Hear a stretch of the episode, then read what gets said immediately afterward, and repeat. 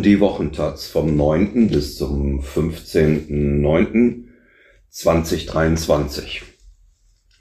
War Adorno ein Feminist? Von der Zauberin Kirke zu Woman Life Freedom. Adorno und die Kraft der feministischen Negation. Am 11. September würde Theodor W. Adorno 120 Jahre alt. Von Karin Stöckner.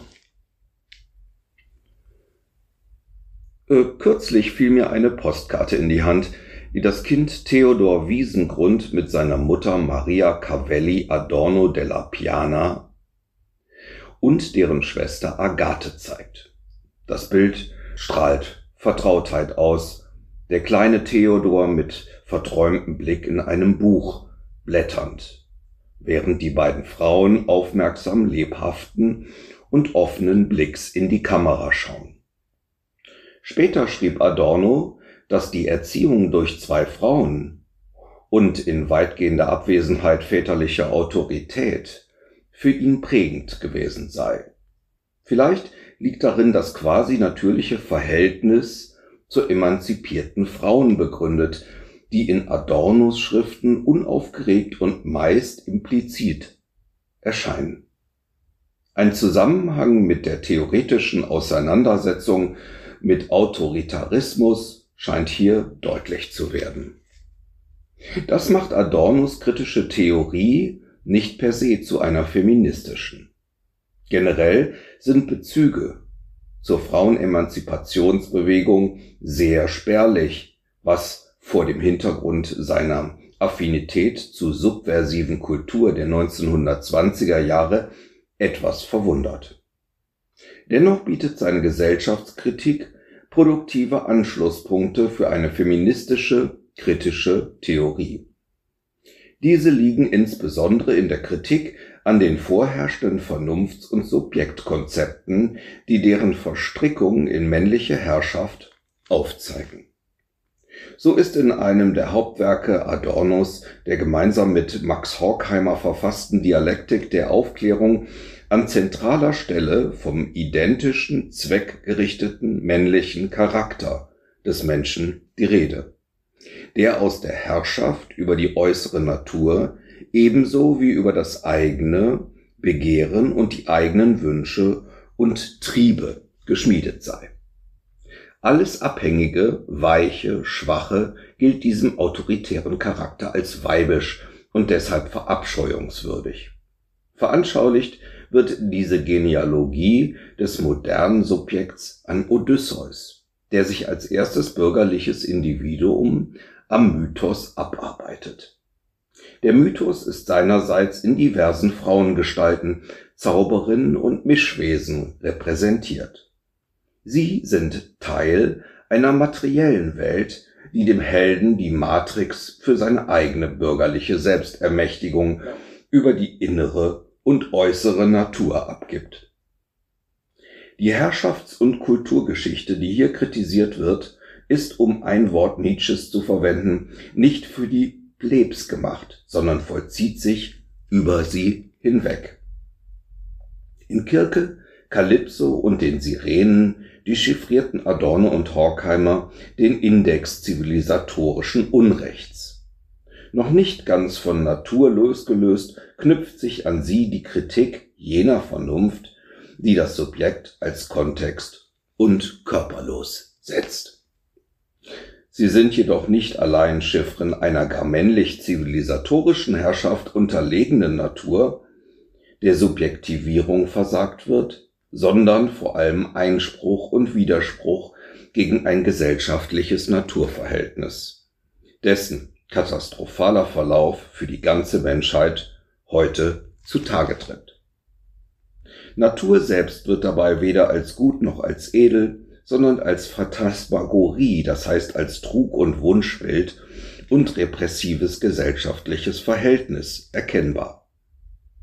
Die Bilder des Weiblichen werden als Ausdruck einer männlich dominierten Geschichte gelesen.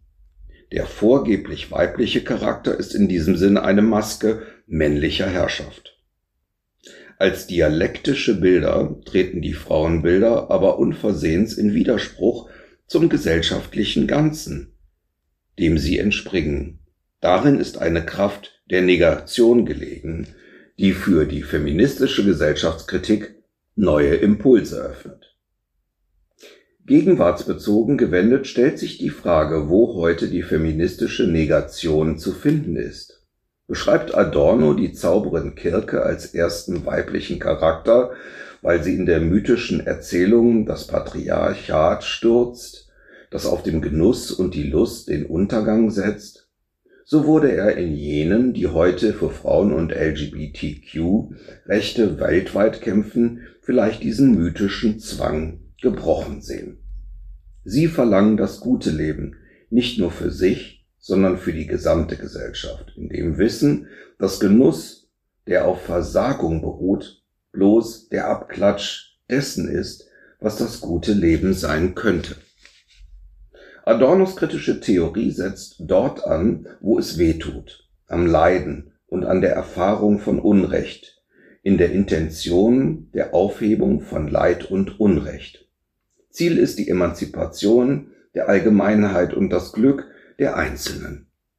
In Adornos Werk kommt der Figur der Weiblichkeit eine Kraft der Negation zu, weil sie zur Herrschaft in einem antagonistischen Verhältnis steht. Das macht aber Frauen nicht qua ihrer Natur, und die ist gesellschaftlich, zu Opponentinnen von Herrschaft. Die schmerzliche Erfahrung, dass Frauen durch Integration in den patriarchischen Herrschaftsapparat diesem eine unverzichtbare Stütze abgeben, ist mit Adorno ebenso auszusprechen wie das Leid, das von solcher Dialektik der feministischen Aufklärung ausgeht. Sie schreibt das koloniale Unrecht gegenüber nicht weißen Bevölkerungen fort auch in den Frauen im globalen Süden die Rechte und Freiheiten des globalen Nordens im Namen ihrer Kultur oder Religion vorenthalten werden sollen. Von solcher Dialektik der Geschlechterverhältnisse zeugen heute mehr als irgendwo anders die feministischen Revolten im Iran und der mutige Widerstand von Frauen gegen die brutale Geschlechterapartheid in Afghanistan. Die islamische Männerherrschaft ruht ideologisch auf der sexistischen, homo- und transphoben Geschlechterapartheid. Ähnlich der rechtsextremistischen Ideologie vertritt sie einen Eindeutigkeitswahn, der über die Geschlechterapartheid ebenso wie über den Antisemitismus gelebt wird.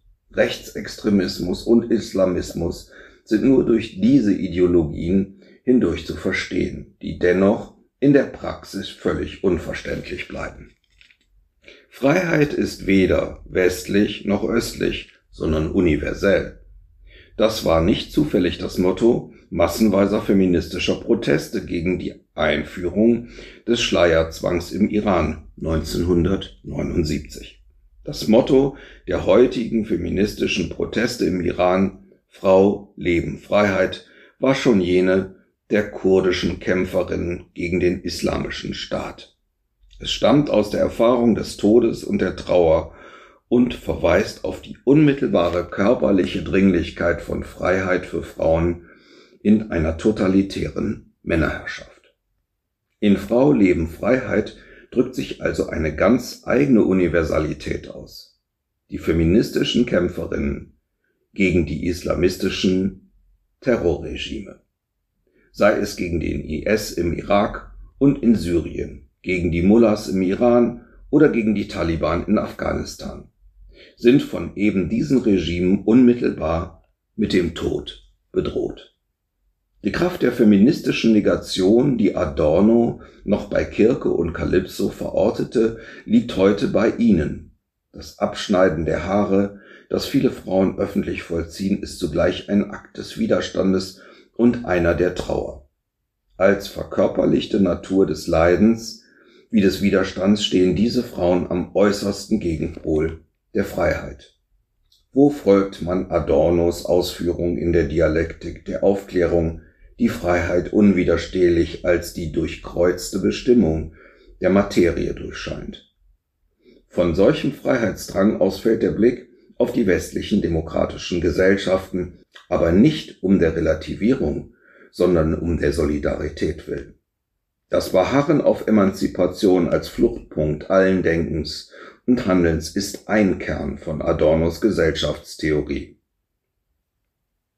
Dabei ist nicht ein für allemal vorgezeichnet, was Emanzipation genau bedeutet, sondern erscheint negativ in der Kritik des, der Herrschaftsgeschichte. Vor dem Hintergrund der feministischen Aufstände bedeutet sie zunächst mal nichts anderes als Widerstand gegen patriarchale Herrschaft. So ist Anlehnung an Adornos berühmten Beginn der negativen Dialektik zu konstatieren, dass der emanzipatorische Impuls im Feminismus, der einmal obsolet erschien, sich am Leben erhält, weil der Zeitpunkt seiner Verwirklichung versäumt wird und doch im Freiheitsdrang von Frauen weltweit beständig eingefordert wird